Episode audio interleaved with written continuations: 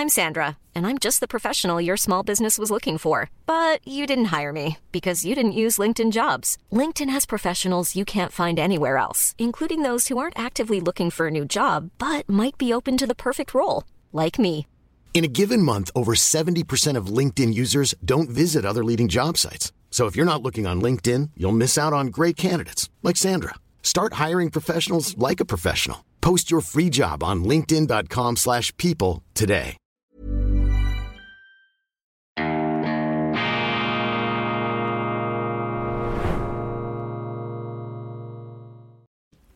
Grüezi miteinander, ganz herzlich willkommen und einen wunderschönen guten Morgen, meine sehr verehrten Damen und Herren, liebe Freunde. Ich begrüße Sie zur schweizerischen Ausgabe von Weltwoche Daily, die andere Sicht, unabhängig, kritisch, zuversichtlich am Mittwoch, dem 1. November 2023. Der Vergeltungskrieg Israels tobt gegen die Terrororganisation Hamas und ich stelle mir die bange Frage, kann Israel diesen Krieg auf diese Art und Weise gewinnen oder bombt sich Israel in den Untergang, dieser Labyrinthkrieg, dieser Tunnelkrieg im Fuchsbau, im Betonfuchsbau zu Gaza, 15 bis 20.000 Hamas-Kämpfer haben sich dort versteckt hinter ihrer Zivilbevölkerung, das muss man auch immer wieder nach vorne bringen, ähm, gegenüber all jenen, die jetzt vor Empörung in die Luft gehen, gegenüber Israel. Ähm, Premierminister Netanyahu ist wie der Protagonist in einer griechischen Tragödie. Was immer er macht, es ist falsch. Auf der einen Seite haben sie diesen mörderischen Samstag, 7. Oktober, da muss ein Staat reagieren, so etwas dürfen sie sich nicht gefallen lassen, das ist klar, sonst bricht die staatliche Ordnung zusammen. Ein Staat ist ein Vertrag zwischen der Regierung und den Bürgern und in diesem Vertrag geht es um Folgendes, um ein Tauschgeschäft. Der Staat garantiert Schutz und der Bürger ähm, garantiert Gehorsam gegenüber den Gesetzen. Das ist der Urvertrag, das ist der staatliche Urgesellschaftsvertrag. Und wenn ein Staat als impotent entlarvt wird, seine eigenen Leute zu beschützen, wenn an einem Samstag, an einem helllichten Samstag enthemmte Terroristen in ihr Land einfallen können, aus welchen Gründen auch immer, dann sind sie am Rande des Zusammenbruchs einer staatlichen Ordnung. Das ist eine existenzielle Dimension für einen Staat. Das darf man hier einfach nicht ausblenden. Auf der anderen Seite sehen wir die ganze tragische Hilfslo Hilflosigkeit dieser Kriegsführung.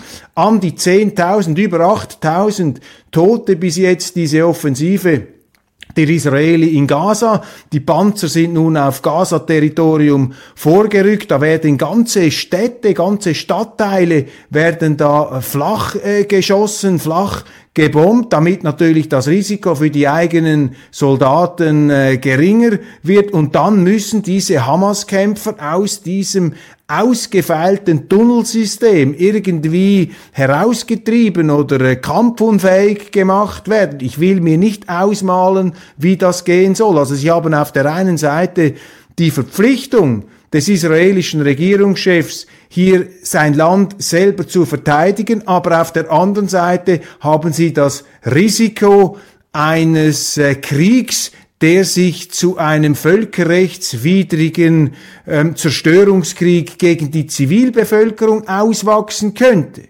Und der Westen, der sich ja gegenüber Russland selbstherrlich und scheinheilig auf die Barrikaden gestellt hat und da immer das Völkerrecht angemahnt hat, der sieht sich jetzt natürlich mit peinlichstem Schweigen konfrontiert. Wäre es den Western konsequent, müssten sie jetzt Israel ähm, mahnen und zu sagen, ihr müsst euch da zurückhalten. Ihr habt jetzt schon fast 10.000 äh, Leute umgebracht, äh, darunter äh, fast 40 Prozent beziehungsweise fast 50 Prozent ähm, Jugendliche und Kinder äh, für Ähnliches beziehungsweise für weniger Gravierendes, für die Verschleppung von Kindern, für die angebliche Verschleppung von Kindern hat das internationale Strafgericht von Den Haag einen Haftbefehl gegen Putin ausgestellt. Ja, was macht man jetzt mit Israel? Sie sehen, das ist ein tragisches Verhängnis, das ist eine tragische Situation, das ist wie eine griechische Tragödie und äh, ich versuche mich da immer auch in den Staatspräsidenten, in den, Entschuldigung, in den Ministerpräsidenten Netanyahu hinein zu versetzen. Was er auch macht,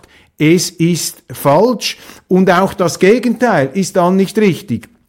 Und deshalb äh, halten wir uns da mit allzu forschen Werturteilen zurück. Ich habe das ja auch im Ukraine-Krieg so gemacht. Ich habe nie zu denen gehört, die da mit dem Zeigefinger sich äh, da ähm, aufgespreizt und aufgebläht haben, um von Kriegsverbrechen und all diesen Dingen zu reden. Weil wenn du mal in diese Rhetorik hineingehst und das ernst meinst, ja, dann musst du es aber gegenüber allen Seiten machen, sonst bist du unglaubwürdig. Und das ist jetzt das Problem natürlich des Westens, dass das moralische Kapital, das er sowieso nicht mehr hatte, ist nun gänzlich weg, weil in der muslimischen Welt, und das sind äh, ja mehr als eine Milliarde Menschen, das sind mehr als zwei Milliarden Menschen in der muslimischen Welt, äh, steigt jetzt natürlich die Empörung. Und das ist dann die nächste tragische Dimension. Wenn dieser Nahostkrieg äh, sich sozusagen zu einem Weltenbrand auswächst, ich sage nicht, dass die Wahrscheinlichkeit da besonders groß ist. Ich bleibe zuversichtlich. Ich glaube an die Schwarmintelligenz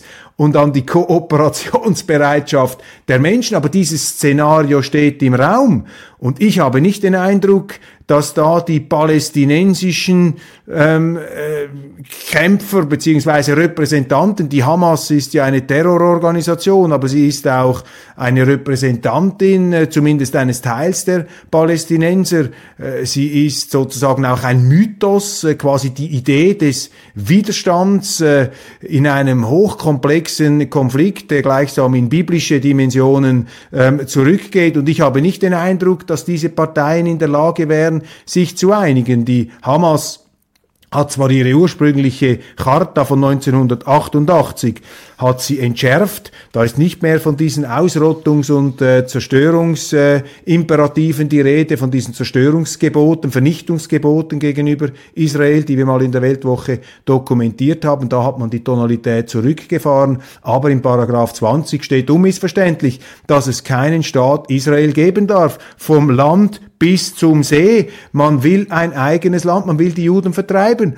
Und umgekehrt haben ja auch die radikalen Kreise jetzt in der Regierung Netanyahu immer wieder zu erkennen gegeben, dass sie es mehr oder weniger gleich sehen. Es kursieren ja auch Bilder von Netanyahu, wie er gegenüber der UNO eine Karte gezeigt hat, in der gar keine Palästinensergebiete mehr zu sehen gewesen sein sollen. Also hier stehen sich vermutlich wechselseitig ausschließende Ansprüche gegenüber. Da findet man nicht so leicht einen Kompromiss oder man findet gar keinen Kompromiss.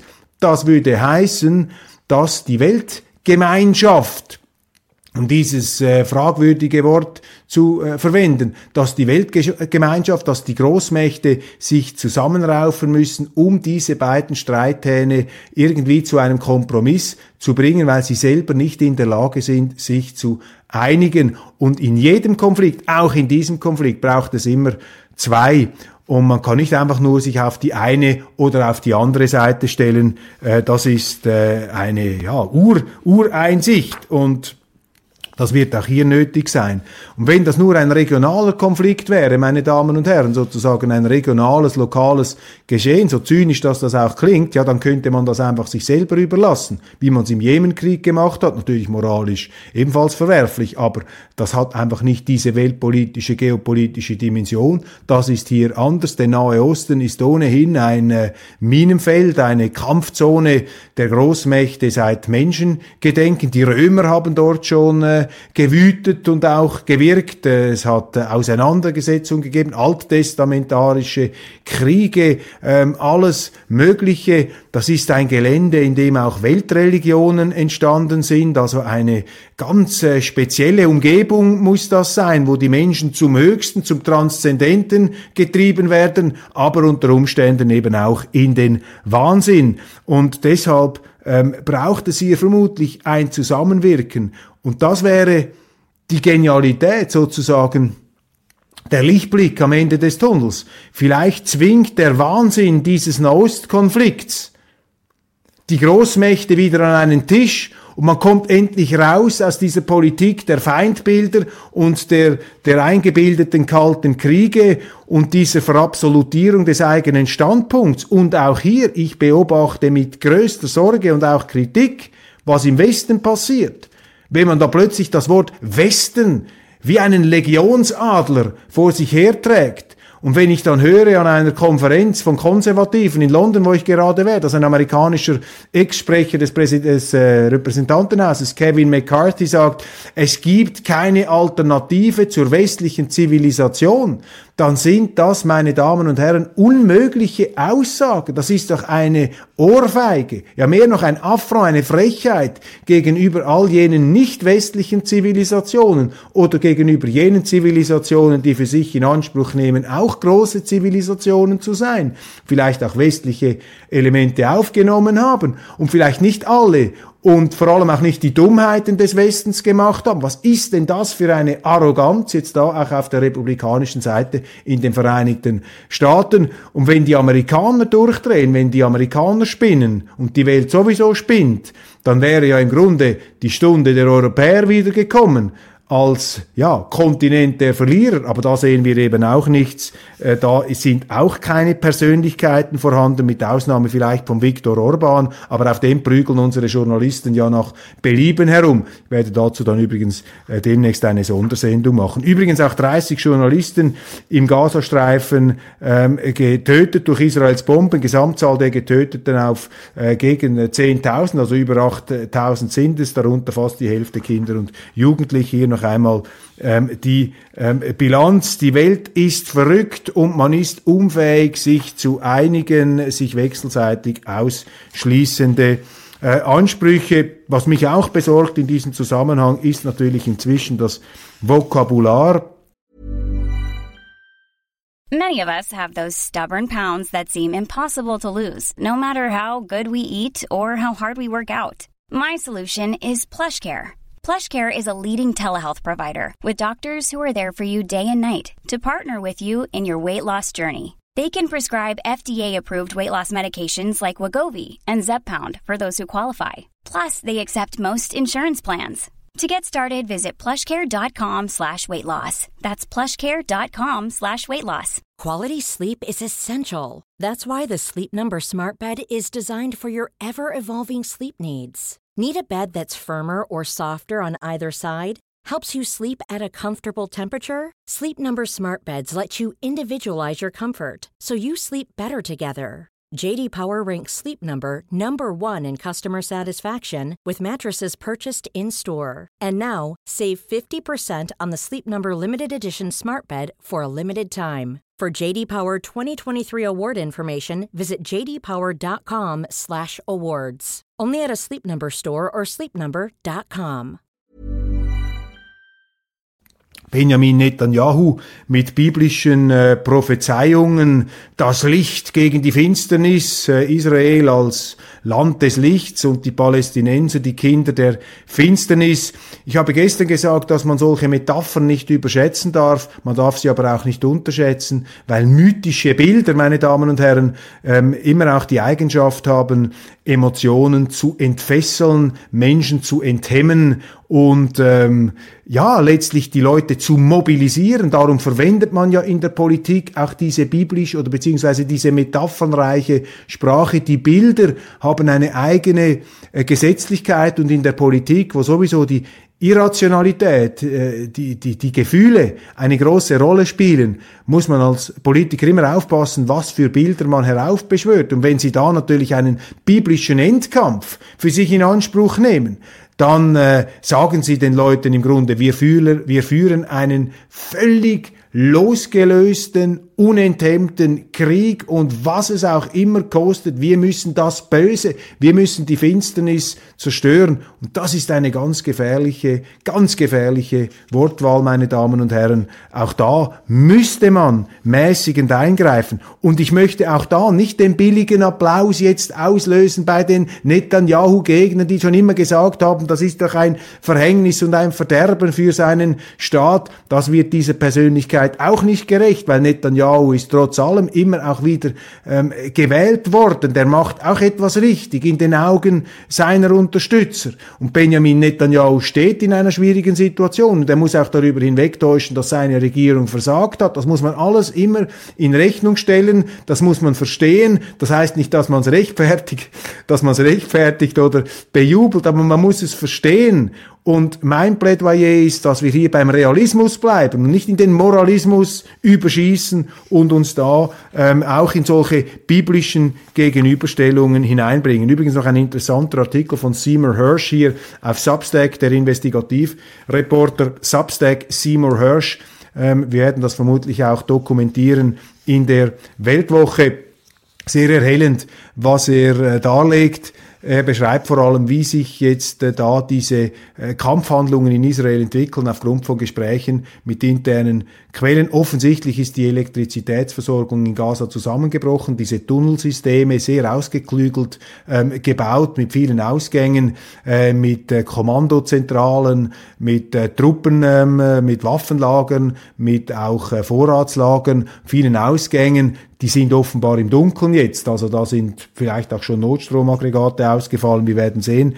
Und äh, das ist natürlich wiederum eine eigene Hölle, diese äh, Tunnelsysteme äh, dann mit den 15.000 bis 20.000 Hamas-Kämpfern auszubrennen. Das ist, äh, man muss das in dieser Brutalität hier formulieren, damit das nicht im Abstrakten bleibt. Bodenoffensive. Wissen Sie, das klingt so steril. Das klingt aus dem Reagenzglas. Aber das ist es eben nicht. Das ist äh, eine ganz fürchterliche, äh, tragische Geschichte. Das ist eben Krieg. Äh, das ist äh, Krieg, wie, wie, wie das halt eben ist. In ähm, Russland, äh, Dagestan haben wir diese äh, Angriffe gesehen eines Mobs da auf, äh, auf ein israelisches, auf ein jüdisch, also jüdische Passagiere.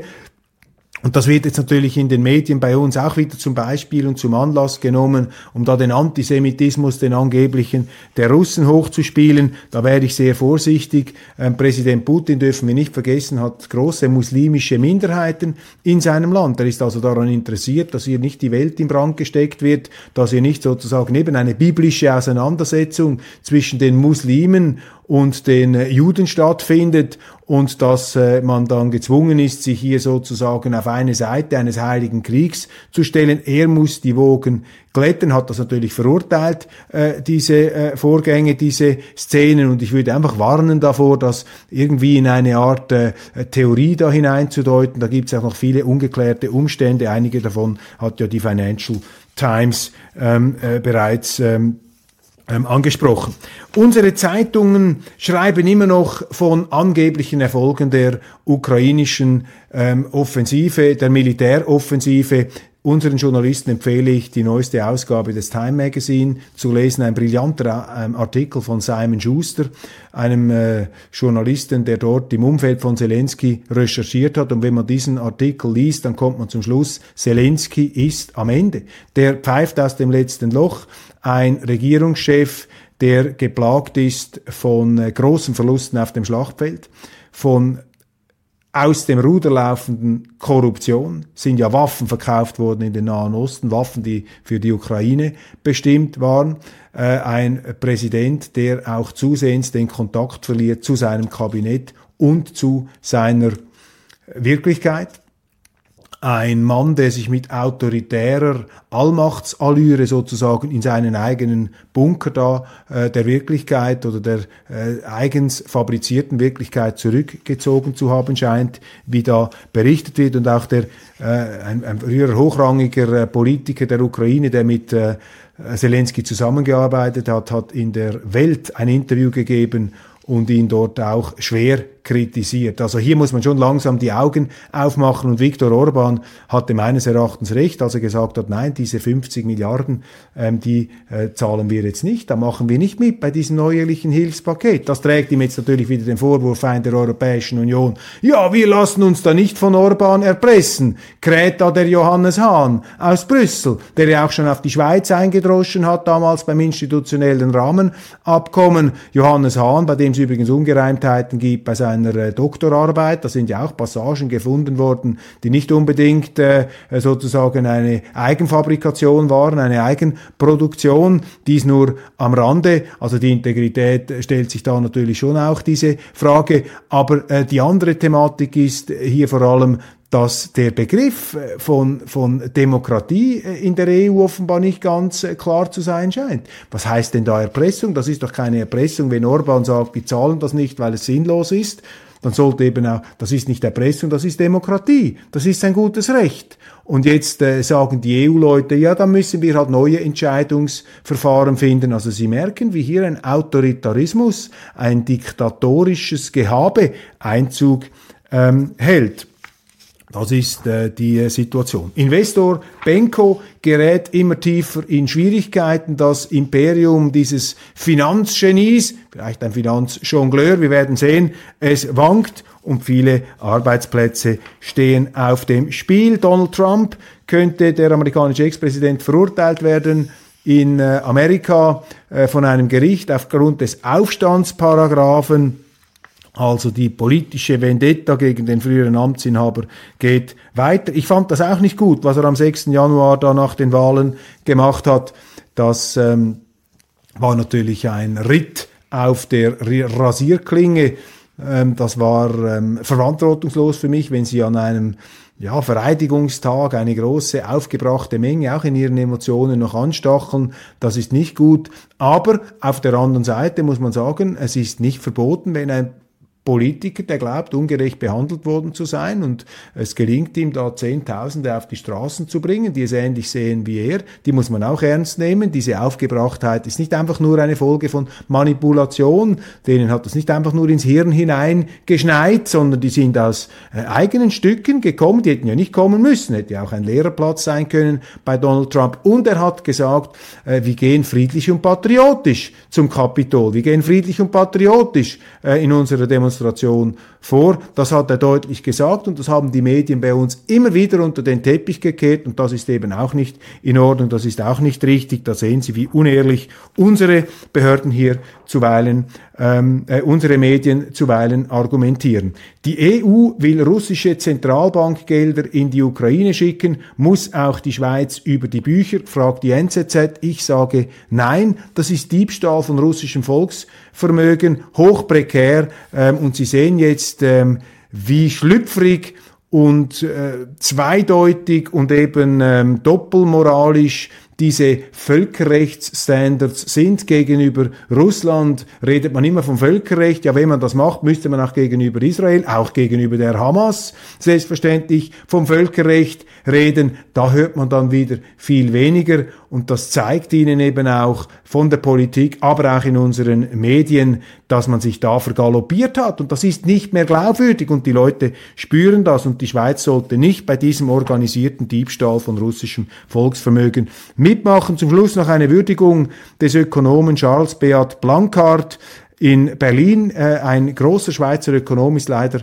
gestorben nach langer Krankheit ein äh, großartiger äh, Wirtschaftswissenschaftler. Ich äh, durfte mit ihm noch äh, sprechen. Ich, durfte ihn kennenlernen seinerzeit, als ich in Berlin gearbeitet habe. Ein Ökonom, der immer auch die politischen Bezüge der Ökonomie im Blick behalten hat und die Bedeutung auch der ökonomischen Selbstorganisation und der staatlichen Organisation in Betracht gezogen hat, beziehungsweise auch die institutionelle Wirklichkeit auf ihre ökonomischen Wirkungen hinweg geprüft hat. Also nicht einfach nur ein Ökonom, der sich sozusagen da im, in der Blase der Mathematik oder in der Blase der Verhaltensforschung aufgehalten hätte, sondern einer, der noch den Mut hatte, auch politische Ökonomie zu betreiben. Und das ist ein Fach, das mich auch immer fasziniert hat und interessiert hat. Und als Journalist müssen Sie sich auch immer wieder die Frage stellen, ja, was sind die wirtschaftspolitischen Erfolgsfaktoren der Schweiz oder Deutschlands? Und da gibt's eben nicht nur da gibt's nicht verschiedene Wahrheiten, dass man sagen kann, ja, Sie können auch eine sozialistische Ökonomie oder eine Staatsorganisation machen, das ist dann erfolgreich. Nein, das funktioniert eben nicht. Und diese empirischen Resultate dürfen Sie nicht ausblenden, aber in den politisch korrekten Zeiten ist das äh, schon zu einem Tabu geworden, auf solche Zusammenhänge hinzuweisen. Die politische Korrektheit übrigens ein äh, ganz äh, flacher und banaler Religionsersatz. Ist ja nichts anderes. Der Mensch dürstet, dürstet nach Rechtfertigung. Er möchte ja immer gerechtfertigt werden, am besten in den Augen des lieben Gottes. Strengt er sich da an, strampelt er sich ab. Aber wenn man eben nicht mehr an Gott glaubt, ja, dann rechtfertigen sie sich selber, indem sie da den Gutmenschen raushängen. Die politische Korrektheit, das ist dann sozusagen äh, der Passepartout äh, der Selbsterlösung äh, gewissermaßen, der da in Anspruch genommen wird. Und äh, die Reformierten sagen, ja, es ist nicht so wichtig, wie intensiv ich an Gott glaube, ähm, um in den Himmel zu kommen. Hauptsache, er glaubt an mich. Und das ist ja die tiefe Botschaft, da wären wir schon wieder in der Theologie äh, der Reformierten. Hört doch auf mit diesem ganzen Rechtfertigungszeug. Ihr seid Allein durch das Geschenk der Existenz seid ihr schon gerechtfertigt, beziehungsweise durch eine verantwortungsvolle Lebensführung, wo man anderen möglichst wenig Schaden zufügt. Aber eine Erlösung ist das nicht. Sie müssen all diese Spannungen und die metaphysische Einsamkeit im Universum aushalten. Sie können eben den lieben Gott nicht einfach wie eine Beruhigungstablette oder ein Rotwein oder ein Glas Rotwein für sich in Anspruch nehmen, wenn sie schlecht drauf sind aber eben äh, solche Ersatzreligionen wie die politische Korrektheit, das ist dann eben das Glas Rotwein des Moralismus, das man sich gewährt oder eben auch die halbe Flasche, um sich da sozusagen in einen Rausch der eigenen Rechtfertigung hineinzutrinken. So, jetzt aber ähm, vergaloppiere ich mich da wieder in der Theologie. Vielen Dank, höchste Zeit hier aufzuhören. Ich danke Ihnen für die Aufmerksamkeit. Bis bald und einen schönen Tag.